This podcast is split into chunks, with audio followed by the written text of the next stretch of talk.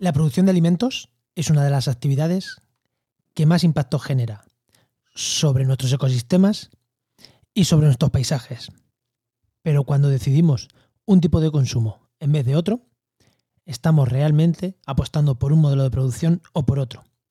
Y ojo, que cuando dejamos de consumir aceite de palma por motivos ambientales, igual estamos consumiendo otros mucho peores. Comienza Actualidad y Empleo Ambiental, un podcast de Juan María Arenas y Enoc Martínez.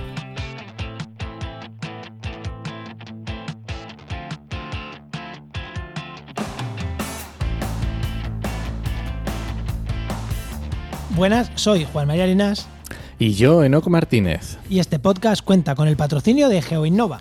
profesionales expertos en territorio y medio ambiente, que puedes encontrar en www.geinova.org. Hoy, en el programa 103 del martes 14 de junio, hablamos sobre impactos de la producción de alimentos en el sur global. Si alguien no sabe lo que es el sur global, esperaros que lo vamos a decir al principio. Y si alguien no sabe lo que son los impactos de los alimentos, pues mira, macho, mm, quédate y escucha el programa porque te hace bastante falta. Eh, pero antes de, antes de nada, Enos, como siempre, oye, ¿qué tal tu semana? Porque hoy, mm, aunque no nos guste, estamos grabando un día antes de que se emita el programa. Así que Sí, ahora, de verdad, no ¿qué nos tal tu semana eh. pasada, Enoch? Efectivamente, y esta sí es la semana pasada. Pues estuvo muy guay, porque estuve. Una de las cosas que estuve haciendo es que estuve de invitado en un curso de podcasting hablando de Audacity. No sé si lo conoces, Juan. Sí, algo me suena, algo me suena. algo me suena porque yo la semana pasada estuve, bueno, haciendo muchas cosas, pero mm, la, mayor, parte de mi tiempo lo ocupó un curso de podcasting que estuve haciendo para la Universidad de, de Huelva, que íbamos a ir Enoch y yo a darlo allí presencial, pero como ha tenido, que ser por, ha tenido que ser por Zoom, pues he dado yo prácticamente todo, menos la clase de Audacity, que es el software de edición, que le dije, no, tú editas con Audacity, yo no. Eh, vete tú y lo cuentas tú, tío, que lo tienes más por la mano. Que yo ya hace tres, dos años que dejé de, editar con Audacity y al final estas cosas se olvidan. Es como montar en bici, todo se olvida, ¿eh? Nah, pero estuvo, estuvo genial, estuvo genial. Bueno, eh, yo tengo que decir una cosa. Mm, Los vídeos, la videoformación por Zoom es una mierda pinchar en un palo, ¿vale? Eso ya vaya, vaya por delante. Por delante.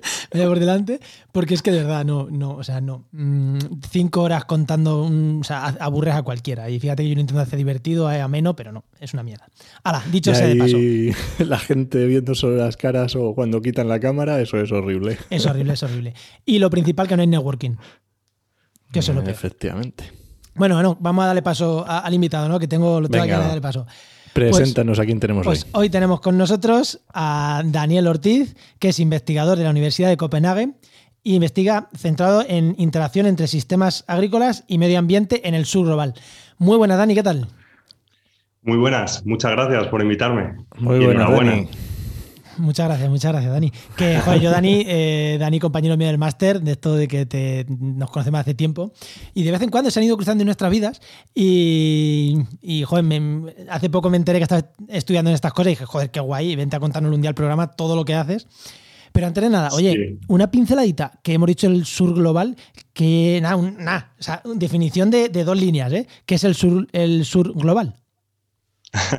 Bueno, pues engloba los países del sur, ¿no? Eh, básicamente, países los que, ah, bueno, a veces les llamamos países en vías de desarrollo.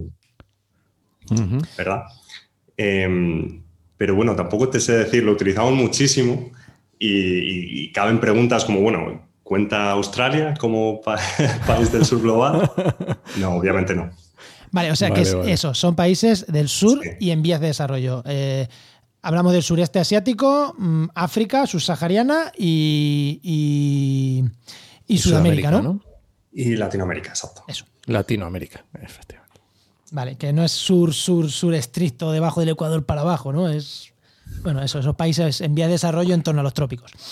Vale, Sí. pues de eso es de lo que vamos a hablar hoy principalmente, ¿no? Pero, pero antes, eh, oye, no, eh, Dani, ¿nos hemos dejado algo de tu presentación? Eh, no, eh, soy profe y docente en la Universidad de Copenhague e investigador postdoctoral. Sí, yo creo que, que lo has cubierto. Pues perfecto. Perfecto. Pues vamos, vamos entonces con, con el empleo, ¿no, Enoch? Vamos allá.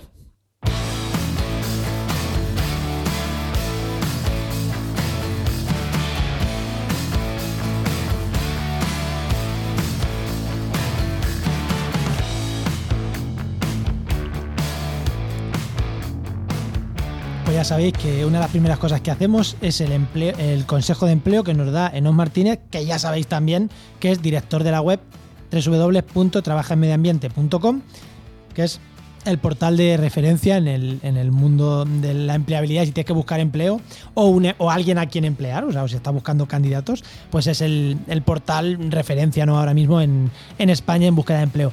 Y no, ¿qué consejo damos esta semana? Pues voy a dar un consejo muy básico que yo no sé, me extraña mucho que no lo hayamos dicho, pero igual no. Y es que todavía en alguna consultoría me encuentro que, me lo, que alguna persona me lo pregunta, y es por el tema de los idiomas. Y es, el inglés. Oye, ¿tengo que saber bien inglés? ¿Tengo que saber? Sí. O sea, inglés es, es el mínimo. O sea, si hablamos de idiomas, inglés tienes que saberlo. Es como, yo qué sé, como lo dicen, tienes que tener carnet de coche, sí. Mínimo, ¿vale? Otra cosa es que ya en grandes ciudades no necesites, o en Barcelona, en Madrid, a lo mejor nunca lo vas a necesitar. Pero idiomas, inglés, mínimo. A partir de ahí, lo que tú quieras. Por lo menos, por lo, menos lo básico, ¿no? Eh, un poquito. Sí, por lo menos te, mantener una conversación, poder leer sin problemas, escribir más o menos entendible, bueno, un mínimo. Ya, yo tengo problemas con el inglés, por eso me he montado mi empresa, ¿no? Esto no. bueno, pero que trabajo en inglés casi todo el día, ¿eh? Que muchas cosas son en inglés a todas horas y, y guay. Y seguro que, los que las personas que se dediquen a investigación lo tendrán clarísimo, porque obviamente toda la investigación se hace en inglés y lo tendrán súper claro. Pero incluso para los demás también. bueno, y ahora por este consejo, venga, eh, tu pregunta al invitado. Bueno, Dani, la pregunta que le hacemos a todos. Cuando eras pequeño, ¿qué querías ser de mayor? Mm, eh, bueno, había, había dos cosas, dos facetas que me gustaban. Una la deportiva, me pasaba las tardes jugando al fútbol en el parque de casa en Madrid, con nuestros padres llamándonos por la ventana para subir a cenar. Y también me gustaba la bici. Tuve la suerte de pasar todos los veranos de mi vida en un pueblecito de Soria, que era la pura libertad, la, la de verdad. Soy, no había coches, ¿no? Y sin coches, pues las calles eran para, para los niños. Montábamos en bici desde primera hora, no como deporte, sino como medio de transporte, pero coincidió con los veranos de Indurain, con los cinco, con los cinco de Indurain. Y me acuerdo que mi tío me regaló el maillot de, de Banesto. Ah, era blanco azul, que, ¿no? Este... Sí, blanco y azul, y era lo único que quería llevar puesto. Eh, mi familia lo tenía que lavar a escondidas por las noches. Sí, también coincidió con el oro de Fermín Cacho, en Barcelona 92, que bueno, en nuestra tierra, al estar cerquita de Agre, el pueblo de Fermín Cacho, pues se celebró a lo grande. Yo corría mucho, eh, me llamaban el rápido, porque además no pronunciaba bien la, la R, decía rápido, y se me daba bien eh, correr, ¿no? A, hablar no, no tanto.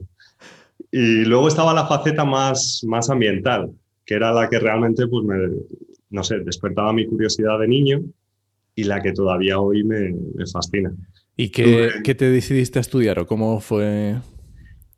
Sí, pues eh, eh, decidí estudiar ciencias ambientales. Tuve la inmensa suerte de caer en ese pueblecito ¿no? de, de Soria, en las tierras altas de Soria, en la Ibérica Soriana, que es un auténtico paraíso natural y, y social también, porque hay una, una, gente maravillosa.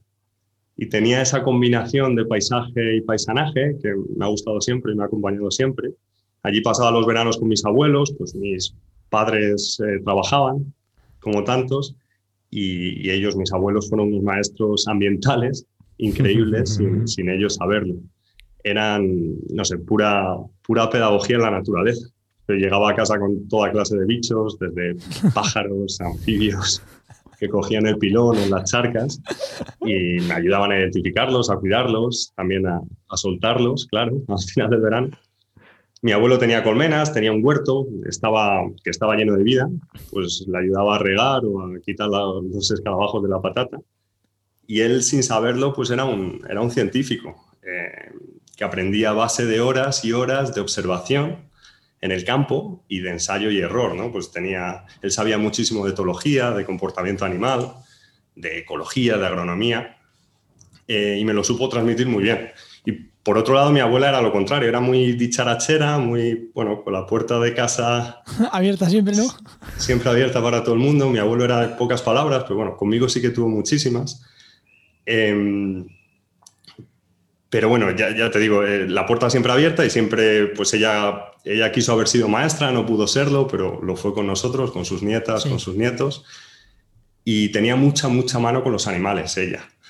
Em, era pues pura empatía y, cariño y completaba esa parte social, ¿no? de esa parte de comunidad que teníamos en el, en el pueblo.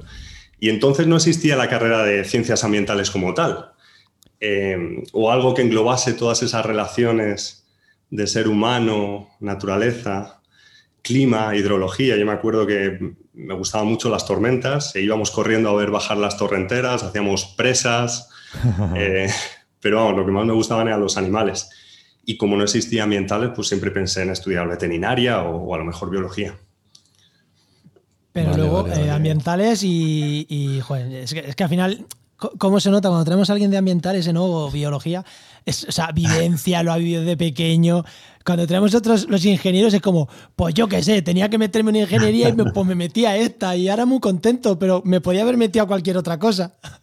La diferencia ¿eh, ¿no? entre las vocaciones de, los, de las ramas de biología ambiental y de las de las ramas más de más de eso, de la ingeniería, que normalmente pues, es, entre comillas, algo menos vocacional desde niño. Poca gente dice, no, yo ya tenía claro que quería ser ingeniero industrial especializado en electrónica. Sí, descubren posteriormente la vocación, ¿no? hay menos, hay menos, por lo menos los que entrevistamos nosotros. Sí, yo tuve suerte porque, bueno, pues sabía lo que me gustaba. Guay. Eh, y, después, Dani, que es máster eh, a Universidad de Copenhague, o sea, hiciste la carrera, el máster, de hecho lo hicimos conjunto, y ya investigación, ¿no? Exacto, sí, hice, hice la carrera, bueno, primero en la carrera pues, tuve muchísima suerte también, coincidí, coincidí con muchísima gente, bueno, todos los rincones de España, gente maravillosa que me, ayudó muchísimo. Pues ya sabéis, ¿no? Entras con 18 años a la carrera, eh, tienes muchísima energía y, bueno, pues eh, la verdad es que me hubiera venido bien irme a conocer mundo al principio, ¿no? Y entrar luego un poquito más adelante, a lo mejor con 20 años eh, porque, bueno, eh, para hacer esa transición, acelerar esa transición de, ser un, bueno, un joven un poco ignorante y a ser un adulto funcional, eh, por así decirlo. Pero la carrera me vino muy bien y hice un Erasmus en Noruega que fue, fue, fue genial, la verdad. Me había fascinado siempre la montaña, los ecosistemas nórdicos y me fui allí a aprender inglés justamente, más que noruego. y, hacer, y hacer prácticas de ecología aplicada que fueron una, una pasada. Pues el segundo semestre, por ejemplo, lo pasé en una facultad en mitad de un valle rodeado por montañas, que teníamos que hacer 23 kilómetros para, para, para, ir al supermercado. Tú ibas a la biblioteca con tu carnet de la universidad y, y te podías alquilar unos esquíes ¿no? y unas, unas botas de fondo.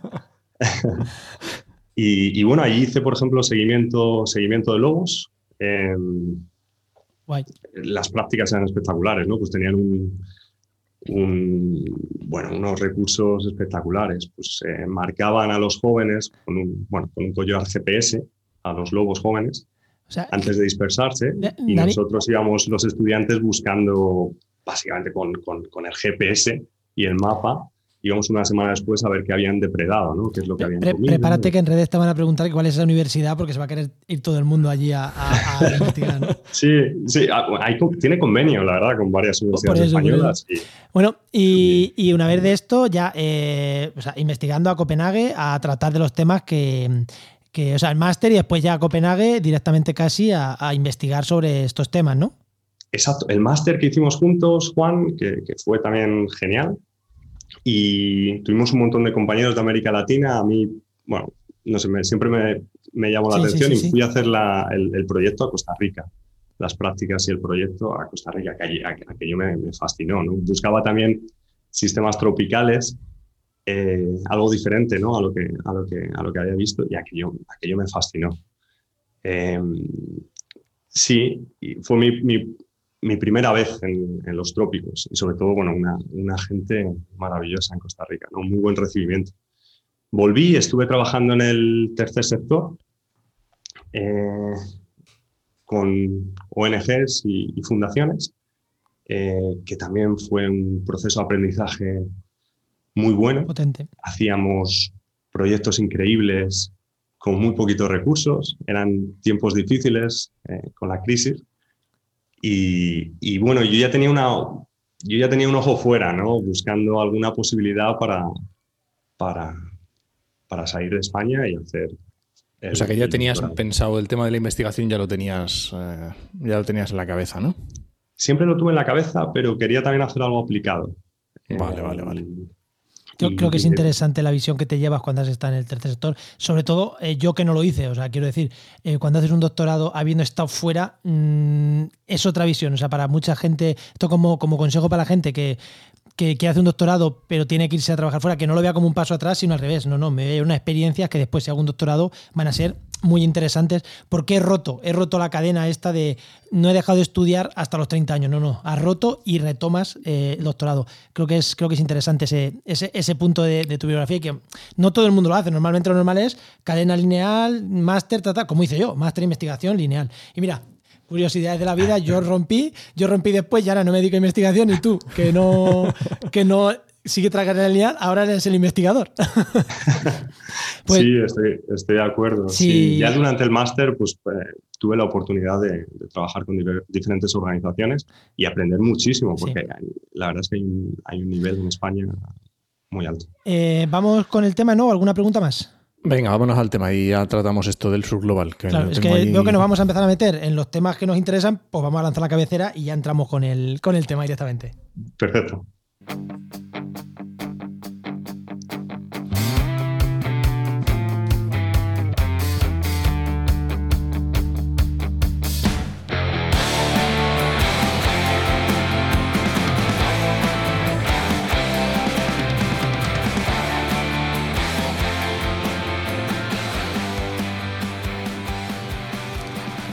Cuando hablamos de alimentación y cuando hablamos de sostenibilidad, muchas veces mezclamos términos que no tienen nada que ver. O sea, decimos de que el aceite de palma no es sano y que por eso no podemos deforestar porque se mueren los monos. Y es como, o sea, hay muchas veces estamos mezclando churras con merinas, como me gusta a mí decir, ¿no?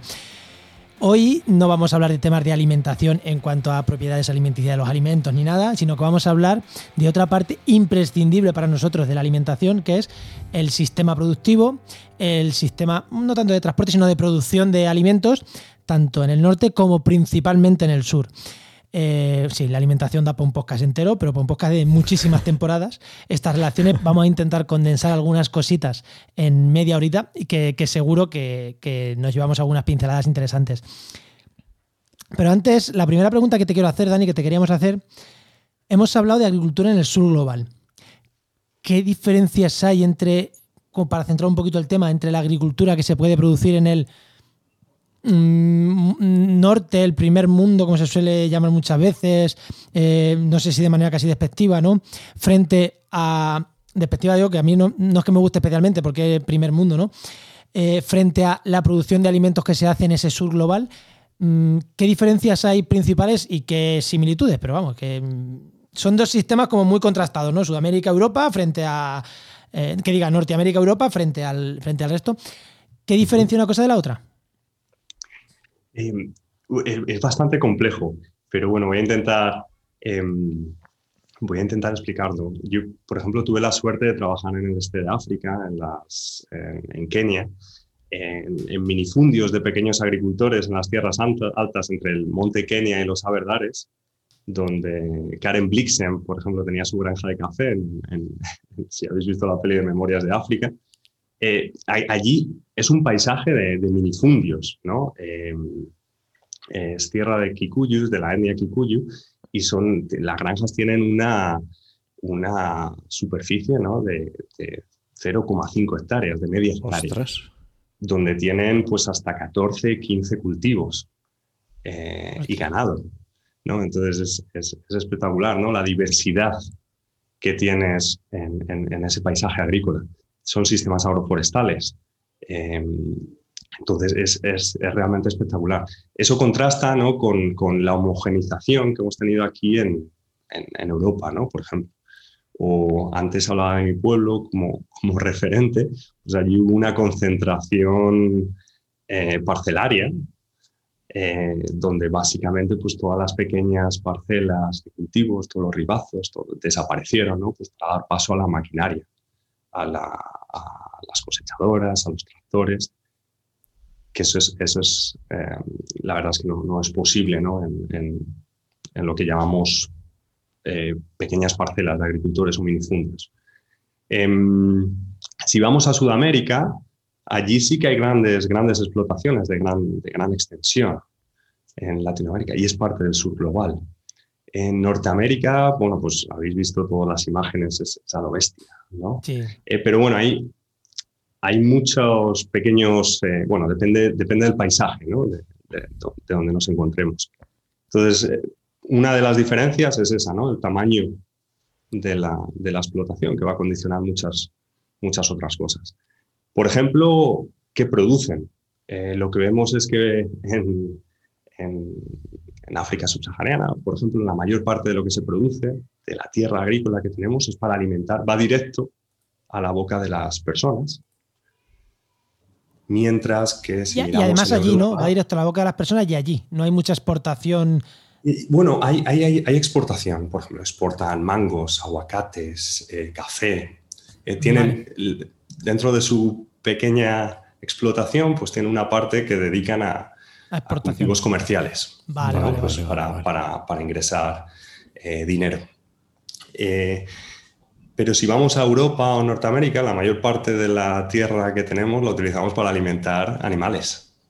En Europa, dos tercios de la producción de cultivos pues, va, va para animales. Aquí en Dinamarca, tres cuartos del cereal que se produce va para alimentar animales y luego importamos millones y millones de toneladas de soja todos los años para completar lo que no se consigue.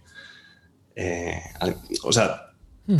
podéis ver que hay una diferencia en lo que, en lo que, en lo que se produce también. Eh, por supuesto, eh, intensificación. La revolución verde nunca, nunca llegó a, a África subsahariana, o bueno, está llegando, el aumento de la producción se ha, basado en expansión del área agrícola en vez de en intensificación. Em, y esto es diferente, por ejemplo, en el sudeste asiático, donde sí que tienes también pequeñas explotaciones, pero sí que son muy intensivas. Tienen muchos inputs.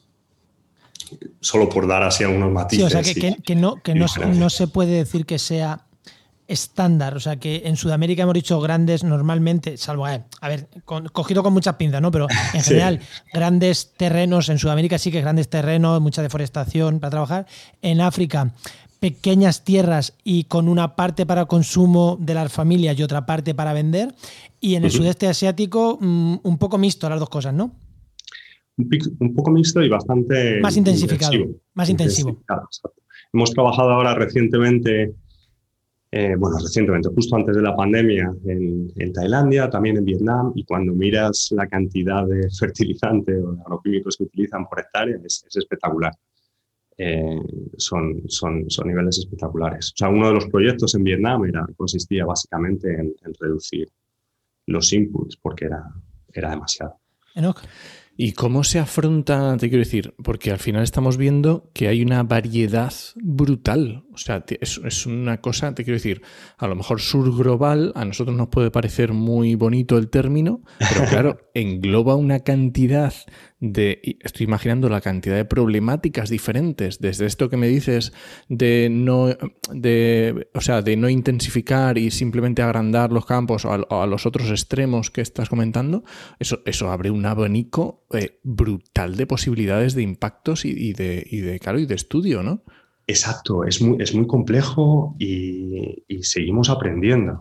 Eh, porque, porque, bueno, dentro de la complejidad que hay es muy difícil eh, entenderlo, ¿no? Eh, parte de, por ejemplo, factores de emisión, ¿no? De gases de efecto invernadero.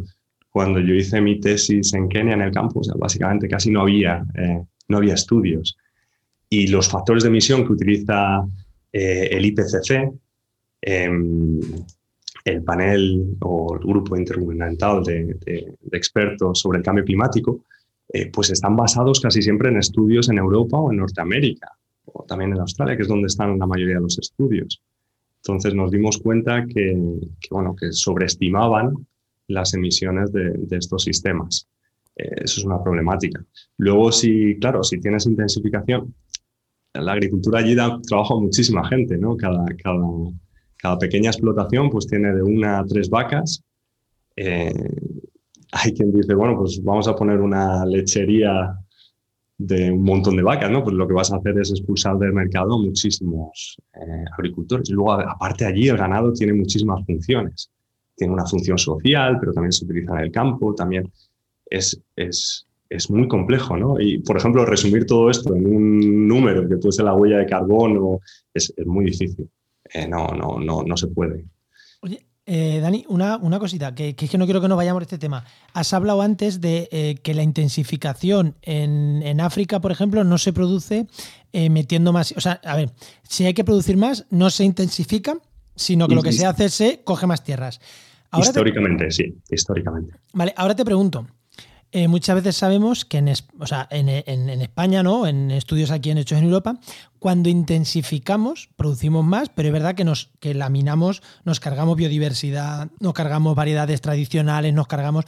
Claro, pero por otro lado, no cogemos nuevas tierras. Eh, ¿Hay estudios, o tú mmm, conoces, o por lo menos danos tu opinión, si no hay estudios, que nos digan qué sería mejor? Porque, ¿qué es mejor? ¿Ampliar este mosaico muy complejo agroforestal que hemos dicho, con vacas, con pequeñas, o sea, con muy poquita ganadería, con, con cultivos algunos para vender, otros para comer. O sea, que es un, es un, es un sistema hipercomplejo y de ojalá en Europa tuviéramos esos sistemas. Pero claro, ahora dice, eh, ¿qué es preferible? Sí. ¿Seguir ampliando esos sistemas o intensificarlos más? En cuanto a impactos ambientales, porque si lo intensificas no tienes que quitar espacio a los leones.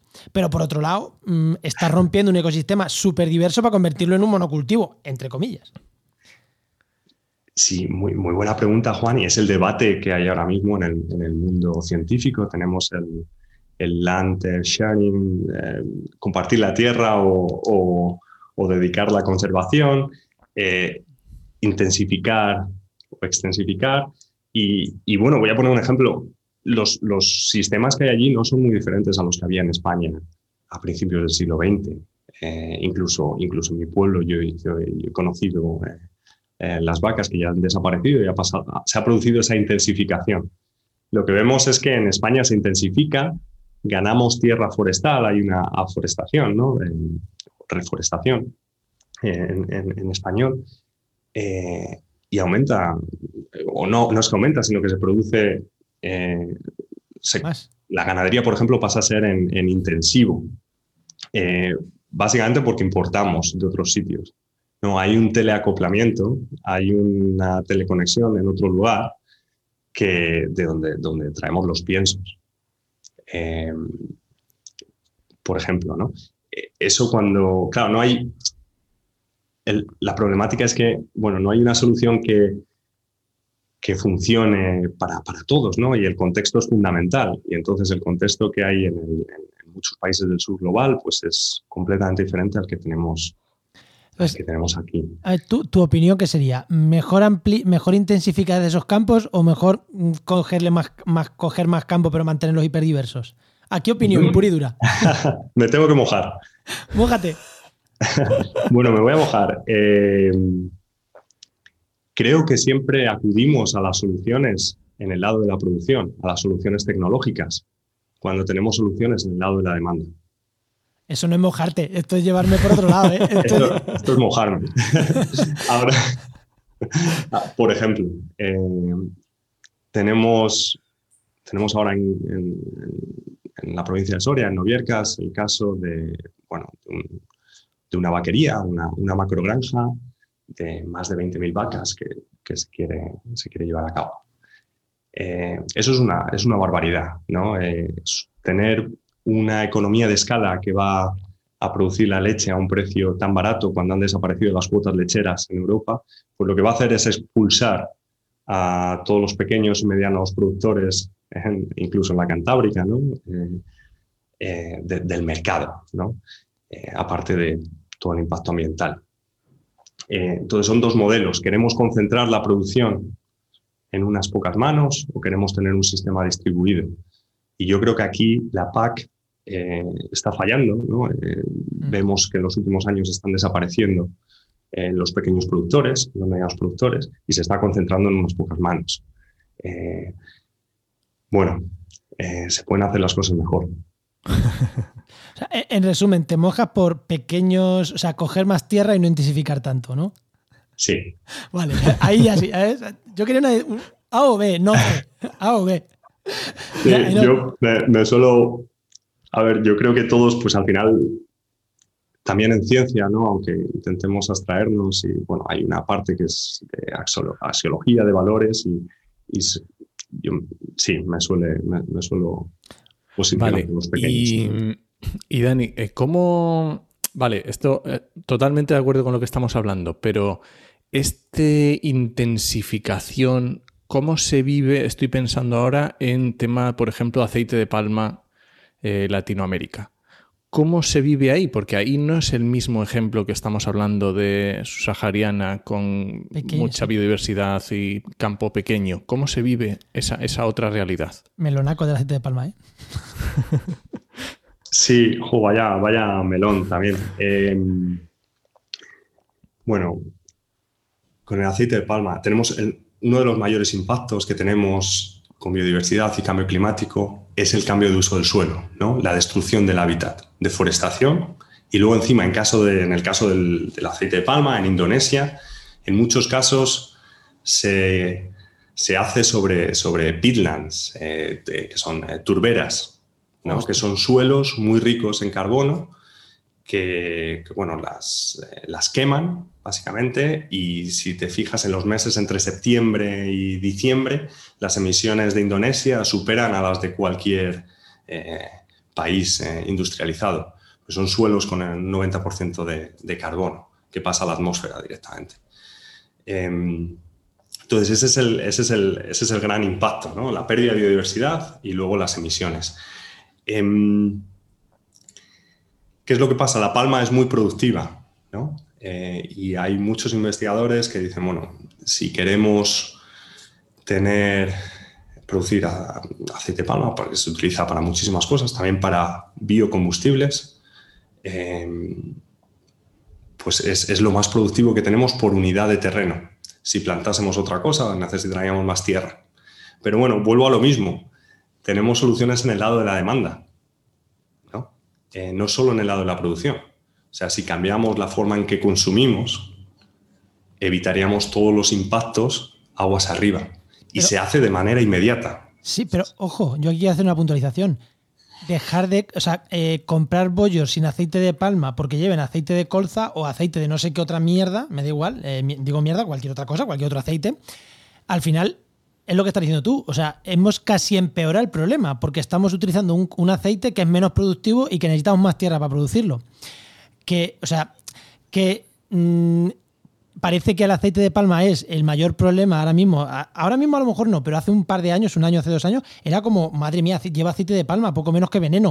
O sea, a nivel nutricional no es peor que otros aceites. O sea, de hecho, la leche materna lleva ácido palmítico. O sea, no es que no sea peor, es que es necesario, es obligatorio. Pero es que lo segundo es que a nivel ambiental, eh, sustituir el aceite de palma por otro aceite también es peor, ¿no?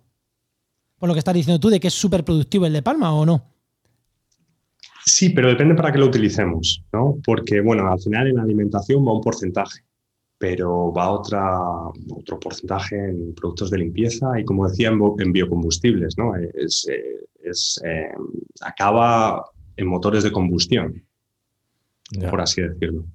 Em, que, esto es, importante recalcarlo, ¿no? que los biocombustibles pues, también ocupan tierra, ¿no? y al final si necesitamos tierra para, para alimentarnos, para conservar la naturaleza, para, bueno, hay muchas soluciones en el lado de la producción ahora, eh, soluciones eh, de mitigación que, van a requerir más tierra. Estamos poniendo un montón de presión en la superficie que tenemos eh, disponible. Por eso necesitamos soluciones en la demanda que eh, resten esa demanda de tierra que, tenemos. Em, entonces, sí, si, miramos lo que produce una palma por metro cuadrado, pues es verdad, es que produce una barbaridad. Claro. yo he tenido, bueno, he visto pequeñas producciones en, en Uganda, eh, también en Indonesia y, y, la verdad es que La verdad es que es, espectacular. Eh, pero bueno, también el, el, destrozo, por así decirlo, en el, bosque tropical, en muchos casos en bosque primario y en, y peatlands, eh, es, es bastante, bastante grande. Sí, pero que produce más que el aceite de oliva, ¿no? Que oye, que es maravilloso. Ahí sí que, ahí culinariamente no tiene comparación, pero en cuanto a producción tampoco. bastante, produce bastante más, sí. Los 30 o 50 kilos por oliva, eh, la de Palma lo produce más, ¿eh? Sí. Ten cuidado lo que dice Juan, a ver si te va a echar de Jaén. Sí, ten cuidado por allí, por Oye, he dicho que es maravilloso. He dicho que es maravilloso. Culinariamente no tiene comparación ninguna, pero en producción produce menos. bueno, ¿no? ¿Alguna pregunta más? Por ahí ya casi, casi terminando. Pues eh, igual por lo menos introducir esta parte que has dicho de las soluciones en la parte de la demanda para eh, encadenarlo un poquito y tocamos un pelín el tema del desperdicio alimentario. Eh, genial, genial. bueno, las soluciones en el lado de la demanda, que así las llama el IPCC, eh, son opciones que tienen un gran potencial de mitigación, que consisten básicamente en evitar, cambiar o mejorar la demanda del producto final. Oye, eh, pues una cosita, Dani, espera, te voy a cortar. El IPCC, por si alguien ha llegado aquí y no escucha todos nuestros programas, hace tres o cuatro programas hablamos de qué es el IPCC y cómo trabaja. Para que cuando digamos, eh, lo dice el IPCC, detrás hay un trabajo científico hiperpotente y si lo dice el IPCC no son cuatro colgados, no lo ha dicho investigadores de la universidad, no sé qué, no, no. Lo ha dicho mm, la ciencia y lleva un trabajo súper potente.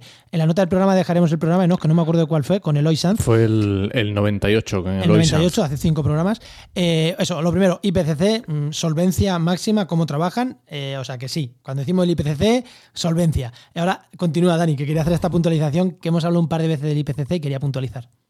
Sí, y es una puntualización súper importante. Yo he tenido la suerte ahora de participar en la revisión del próximo AR6, el, próximo informe, y, bueno, por primera vez trae un capítulo dedicado, y creo que esto se puede decir porque es público, a, las soluciones en el lado de la demanda.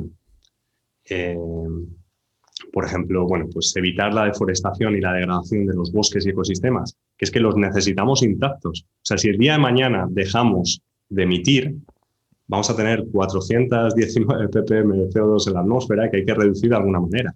Y son estos sistemas los que absorben el carbono. ¿De acuerdo?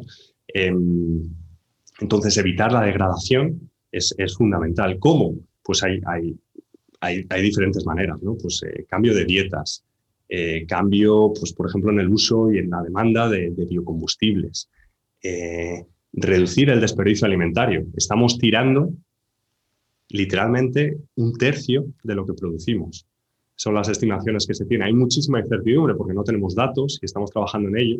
Ahora, eh, con, los objetivos de desarrollo sostenible, el 12, el target, me parece que es el 12.3, eh, busca eh, disminuir a la mitad el desperdicio para 2030 y ya vienen unos índices, tenemos unos índices y tenemos unas, bueno, unas guías para, para, los diferentes países y cuantificarlo. Pero claro, tú cuando, cuando, cuando reduces el desperdicio alimentario en la cadena de valor, estás ahorrando tierra, estás ahorrando fertilizante, agua, estás dejando de contaminar agua, estás... transporte. Transporte, toda la energía, exacto, en, que tenemos en la, en la cadena de producción. Entonces es una manera muy sencilla, una solución en la demanda que acaba con un montón de impactos ambientales aguas arriba. Em, poner un ejemplo. Em, también, bueno, pues tenemos el, cambio, el cambio de dieta, que es, es, complejo porque, bueno, tiene mucha, mucha parte cultural, pero simplemente volver a dietas mediterráneas, a las que teníamos, que la hemos perdido, eh, ya mitigaría, me parece que son 3 gigatoneladas de carbono eh, de CO2 equivalente por año. Y que aparte más sana, ya dicho sea de paso. Y aparte más sana. Sí, tiene, todas tienen co-beneficios en el, lado de la salud. Eh, y al final es eso, ¿no? Consiste en reducir esa presión en los ecosistemas terrestres y en los sistemas terrestres y liberar tierra pues, para conservar, para restaurar, para agrandar el desagüe de carbono y frenar la sexta extinción masiva de especies prevenir pandemias, de paso, y reducir la, bueno, pues la sobreexplotación y, contaminación de recursos hídricos. son todo. Vale, ahora que has dicho cambios de alimentación, ya te voy a hacer la última pregunta y ya con esto terminamos. El tema este de, los de reducir el, de lo que hemos dicho de desperdicio alimentario y demás. Eh, es que no te voy a preguntar aquí, además te lo hemos dicho fuera de micro, porque nos daba otro programa entero. Entonces, si te parece ese tema de reducir la demanda, tema de desperdicio alimentario, que no también es un tema que, yo sé que, lleva tiempo detrás de él, de, que, hagamos uno de ellos, eh, yo creo que lo vamos a dejar para después del verano, mm, septiembre, octubre, eh, ya sea contigo, Dani, o en el que nos recomiendes. lo tratamos este tema en, en, otro posterior, por eso no voy a insistir aquí, ¿vale? Porque me parece súper interesante, pero mejor para otro lo tratamos en profundidad. Genial. Pero hablando de alimentación, ya una última pregunta también de das que mojate. Eh, en todo este sur global se produce mucho aguacate. Que es un, y es un cambio de alimentación que se ha dado. Se ha dado. O sea, yo mm, consumo aguacate y antes no consumía. Es un cambio de alimentación, ¿vale? Eh, dependiendo para algunas cosas puede ser malo. Si lo he sustituido por productos de temporada en España, la he liado. Eh, pero entre la producción en estos sitios del sur global, que es donde se produce el aguacate, o la producción en España del aguacate con todos los problemas que tiene? O sea, ¿qué sería más deseable? Porque muchas veces estamos diciendo que estamos sobreexplotando eh, la producción en estas zonas del sureste, sureste asiático, Asia, África, pero claro, es que no se puede producir. Antes he dicho el aceite, el aceite nunca puede producir tanto como el de palma porque aquí no llueve lo que llueve allí, o sea, literalmente. Entonces, con temas como el aguacate o, o estos productos que se producen allí y aquí, ¿qué sería deseable? Mm, aparte de que no consumir muchos o no consumir, pero una vez que consumes, ¿qué es más deseable? ¿Consumir local con todos los impactos que genera aquí o consumir de allí? Eh, bueno, eh, ¿qué, opinas ahí? Eh, cuando, cuando es, otro melón, cuando, cuando, cuando miramos a la huella del producto, un análisis de ciclo de vida del producto, vemos que la mayor parte de los impactos están en la explotación. O sea, el transporte es poquito. Anda. Eh, generalmente se transporta en grandes cantidades. Em, entonces, bueno, pues al final lo que le toca a cada, a cada kilo de aguacates es, poquito en la parte de transporte. Pero en la parte de explotación es donde encontramos la mayor parte de los impactos. Estoy hablando de un 80, a veces un 90% de los impactos. Eh, por eso, bueno, pues el aguacate, por ejemplo, en Kenia, pues es que crecía por todos sitios. Yo allí en, el campo, pues volvía cada vez que iba eh, a ver a los, agricultores y a los productores, pues volvía con aguacates, volvía con mangos. Allí el reto era, claro, en la época de, producción, en la época que había muchísimo aguacate, cómo conservarlos y darle salida al mercado porque coincide que todo, o los mangos, por ejemplo, todos eh, llegan a la vez, ¿no? maduran a la vez, y el mercado se satura, bajan los precios. Claro, ¿cómo, cómo, cómo almacenarlos y evitar el desperdicio? ¿no? Pues con, eh, desecándolos o, cadenas de frío, bueno, son, son soluciones eh, pero bueno, no, no, conozco, no conozco en detalle la producción del aguacate en España. Sé que en la, He dicho aguacate por decir uno típico que se produce allí y aquí. ¿vale? Me vale para cualquier otro. Sí, pero, pero bueno, la procedencia es fundamental y el sistema de producción, ¿no? Eh, en muchos casos, bueno, pues conocemos casos de México, que hay bastante cambio de uso del suelo y deforestación por, por aguacate. Eh, vemos barbaridades eh, con plantaciones de aguacates en, muchos sitios en Latinoamérica. Em, entonces, bueno, hay que ver eh, de dónde viene. En el caso de España, pues eh, la verdad que no lo conozco, pero vamos, imagino que habrá, habrá pues, buenos ejemplos y malos ejemplos. No, aquí el problema es principalmente de, consumo de agua, que no hay y están explotando muchísimo los acuíferos. Entonces, sí, en la costa, imagino que es en la costa tropical. Sí, sí, sí, sí, sí, sí, claro, consume muchísima agua. Eh, sin duda. ¿Alguna cosita más? No, yo creo que es que si nos metemos ya, ya nos salimos. pues nada, Dani, eh, muchísima. Bueno, antes de nada, eh, momento spam. Cuéntanos dónde los oyentes, dónde te pueden encontrar o, buscar por redes o cómo. bueno, yo creo que si, si, buscan mi nombre, Daniel Ortiz Gonzalo, pues aparecerá la página web de la universidad también estoy en Twitter, no, no, soy muy activo, pero de vez en cuando participo, de Ortiz Gonzalo. Y, y sí, esos, esos son los canales que generalmente utilizo. Muy bien, pues perfecto. Pues muchísimas, muchísimas, muchísimas eh, gracias, Dani, por venirte por aquí. La verdad que es un, para mí es un lujo tenerte aquí, ¿no? Cuando entrevistas a esta gente, o hablas con gente que conoces hace tanto tiempo, pues siempre, siempre, siempre es un placer, ¿no? Igualmente, y lo siento que no haya, bueno, que no haya venido antes, porque me acuerdo que me lo dijiste hace, hace, hace bastante tiempo. No, lo sientas, que lo voy a decir yo, es por un buen motivo. Dani fue padre por segunda vez hace cuatro meses. Entonces, entre el finales de embarazo y, el niño, pues no era el momento. Estaba de baja con su peque. Es el, ahí era el momento de disfrutar. Y, y tengo que reconocer que en cuanto ya te incorporaste, me dijiste, Juan, ahora ya puedo. O sea que. Las prioridades son las que son y ya están clarísimas. Muchas gracias, Dani. Muy bien. Muchas gracias. Y, de verdad, enhorabuena por lo que hacéis, porque nos acercáis un poquito a todos el, mundo del medio ambiente, sobre todo a los que estamos fuera, eh, que lo echamos de menos la verdad, sí. Pues, pues, muchísimas gracias a ti ahora también por, como oyente, y hago extensiva a todos los oyentes, que la verdad que sin vosotros no tendría sentido este programa. Venga, Dani, pues hasta la próxima. Hasta la próxima. Hasta la próxima, gracias, chao.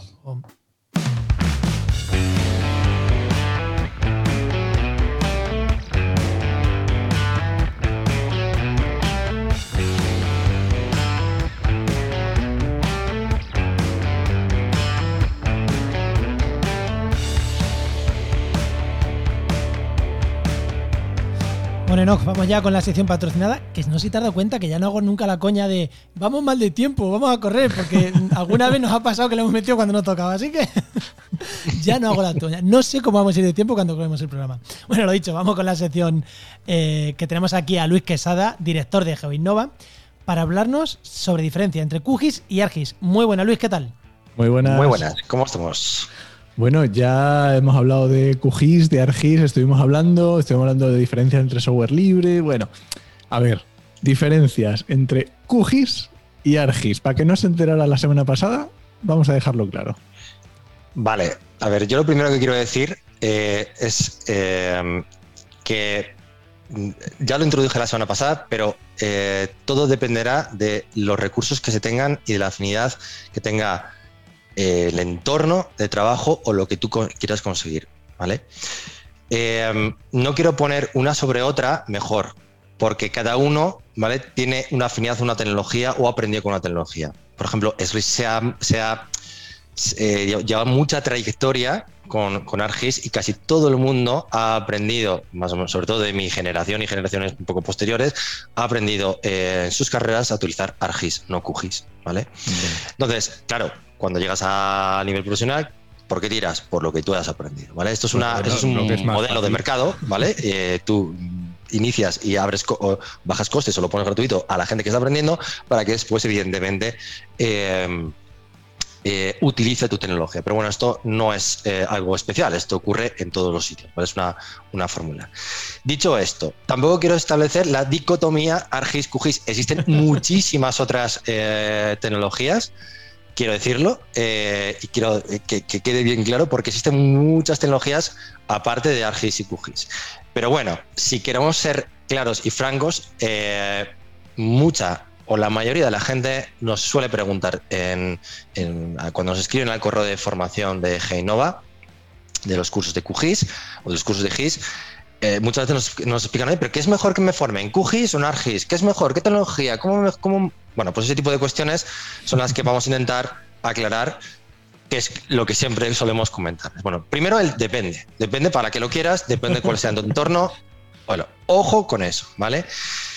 Dicho esto, seguimos con el qué tipo de filosofía tienes, ¿vale? Eh, creo que, o qué tipo de recursos tienes. Si enfocamos el, el análisis en lo que es la filosofía del producto, ¿vale? Y tú vas a hacer un desarrollo de o un trabajo de consultor, ¿vale? cuál vas a hacer tus mapas, etcétera, eh, QGIS te va a servir perfectamente, vamos, eh, y de sobra, ¿vale? En estos momentos. Daros cuenta que ArcGIS eh, lleva ya muchísimos años y en estos momentos ya ha parado. En la versión 10.7 10.8 ya ha parado, ya no desarrolló más lo que es la tecnología ArcGIS. Entendamos ArcGIS como una suite de escritorio de diferentes, de diferentes aplicaciones. ¿vale? Unas que te permiten gestionar datos, como es ArcCatalog, otras que te permiten gestionar, eh, movilizar y analizar mapas, como es ArMap, ¿vale? Que es la más cuando se estudia eh, curso de ArcGIS. Mm, normalmente lo que es es un curso de ArcMap y con mucho te dan un poco de ArcCatálogo, ¿vale? Pero es el curso de ArcMap, vamos a ponerlo claro. Pero dicen ArcGIS, pero no te enseñan toda la tecnología ArcGIS, ¿vale? Y eh, QGIS sí que es únicamente un software de escritorio. ¿Diferencias básicas? Pues evidentemente QGIS tiene detrás una, una comunidad de desarrollos brutal. Eh, en estos momentos creo que hay eh, bueno, 800 y pico plugins de desarrollo y complementos que además de la base tecnológica de, que, mueve dentro del core del cuerpo de QGIS, eh, desarrollan cosas y tú puedes ir eh, descargándolas gratuitamente, ponerte así. Ojo que hay otros de pago, ¿vale? Que también te los ponen que hay otros de pago, pero que gratuitamente creo que ya hay 800 y pico en esta versión, ¿vale? En la 3.x. y y ArcGIS sí, también tienen eh, aplicaciones, también tienen eh, eh, scripts que puedes, que puedes añadir, que están desarrollados y que están en entornos libres dentro de su, su web, dentro de su catálogo que te puedes descargar, ¿vale? pero evidentemente no tiene esa comunidad de usuarios. ¿Qué pasa? Que también tiene muchísimos desarrollos porque tiene muchísima historia, ojo también eso, ¿vale? Aquí también entramos a valorar cuál es un poquito la, Un segundo, cuando decías comunidad de usuarios, yo, o sea, los dos tienen mucha detrás. Yo creo que te pregunto, la diferencia es que los de QGIS es un usuario que hace más por la comunidad que el de ArcGIS, que en realidad es un usuario de, oye, yo utilizo mi software y ya está. O sea, yo, no estoy, no uso ArcGIS para estar en la comunidad de ArcGIS aportando gratuitamente a una empresa como Erri. ¿Me equivoco? Porque en cuanto a usuarios, yo creo que ArcGIS tendrá más que QGIS, incluso gente usando, me refiero, el software. Efectivamente, si, si nos queremos poner ahí tiquismiquis con eso, efectivamente, te doy la razón. pues ya continúa. La comunidad, la comunidad de usuarios entendida como personas que usan, utilizan ese software, evidentemente eh, pienso que a día de hoy todavía a lo mejor sigue siendo mayor la de la, de, la tecnología Esri. Em, hay verdaderos adeptos a la tecnología Esri, ¿vale? Eh, y eh, no, olvidemos que, ostras, es que lo, lo, han hecho muy bien y hay, o sea, hay aplicaciones o hay muchos trabajos que, bueno, yo siempre he trabajado al principio, trabajaba, bueno, al principio, hasta hace poquito, mm, dos o tres años, ARMAP, ARMAP, ARMAP, ARMAP, ARMAP, o sea, trabajaba mucho con ARMAP, ¿vale? Em, y, siempre he sido un, seguidor de, de, ARGIS. Lo que pasa es que, evidentemente, esos usuarios, como bien dices, no aportan mucho a lo que es la comunidad, ¿vale? Sí que existen, los hay, los hay, pero no aportan mucho. No es la, no es la filosofía propia de, ese software, ¿vale? En cambio, sí que existe una filosofía detrás de QGIS. ¿Que todos los usuarios aportan? Tampoco, mentira, no, todos los usuarios no aportan, pero por lo menos ya tienes esa filosofía y además tienen un acceso gratuito, libre de copyrights o libre de me, descargo este software pirata y me lo meto aquí, después empieza a hacerme cosas raras el, el, eh, el, ordenador, ¿sabes lo que os quiero decir? ¿vale? Eh, QGIS tiene esa, esa, esa filosofía en la que bien encauzada, mm, pues podemos ir mejorando poco a poco. Daros cuenta que eh, si, algo le falla al proyecto QGIS, de hecho, esa parte de mercadotecnia, ¿vale? Mm. Están muy enfocadas, como todo lo que es software libre, están muy enfocados a todo lo que es el desarrollo del producto, ¿vale? Y evidentemente es que lo necesitaba, pero a nivel de, proyecto, de, comunidad, etcétera, le falta un poquito de mercadotecnia, ¿vale? Que no es a lo mejor no es, no es su prioridad, su prioridad es enfocarse en el producto, ¿vale? Pero claro, eso hace que a lo mejor los usuarios pues no sean, eh, eh, no, no lleguen a ser más proactivos, porque ah, de ser, lo son. Y eh, o sea, ya simplemente el, hecho de, los usuarios de utilizar QGIS ya enfoca o hace que esas personas sean más abiertos a promover y a compartir y a publicar y a participar en todo. Similitudes con WordPress le pasa lo mismo. claro. Efectivamente, sí, sí, o sea, es que al final depende de la tecnología, depende de las disciplinas, en ese sentido yo creo que, que es muy parecido. QGIS en estos momentos, pues, o sea, a nivel analítico, lo tiene prácticamente todo eh, para desarrollar cualquier tipo de análisis. Eso te iba a decir, eh, que dinos algo, ya para ir cerrando, eh, no sé si quieres hacerte alguna pregunta más, ¿no? Pero una pregunta, algo que algo que digas, mira, esto lo tienes que hacer con ArcGIS. o sea, no se puede hacer con QGIS a día de hoy.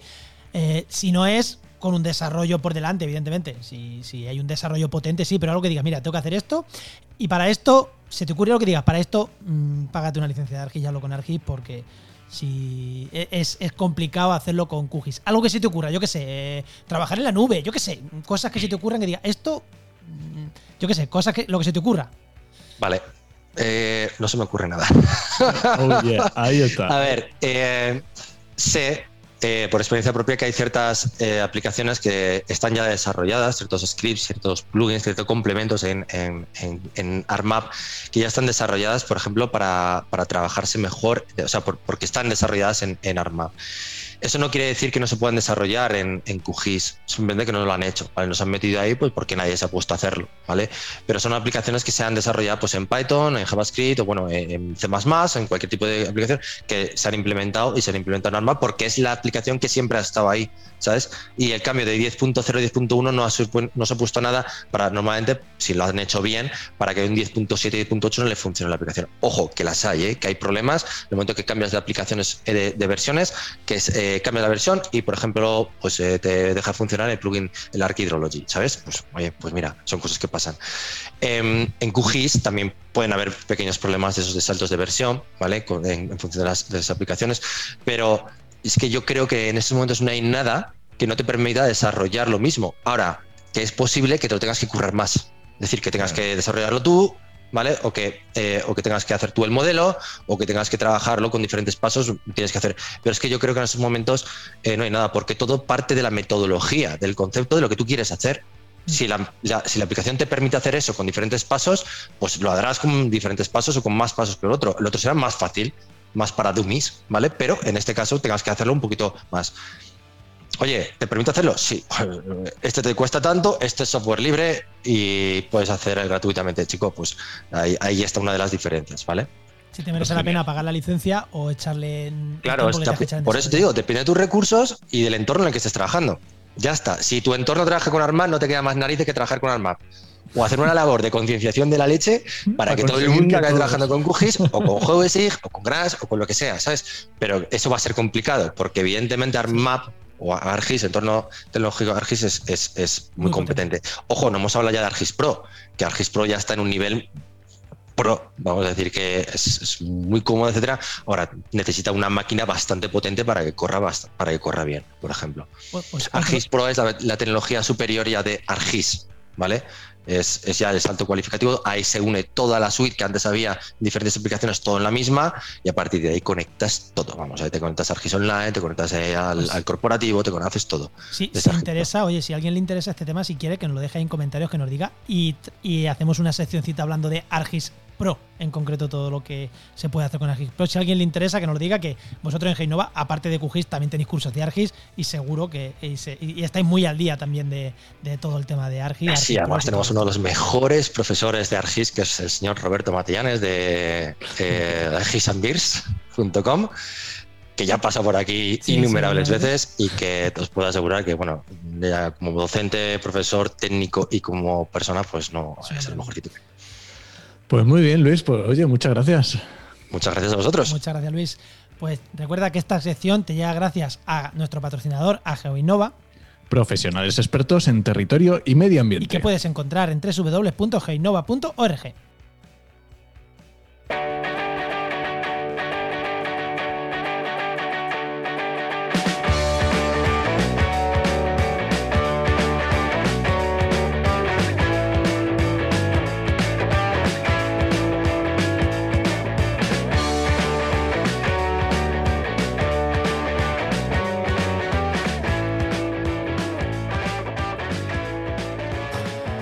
Bueno, no, ¿nos vamos o qué?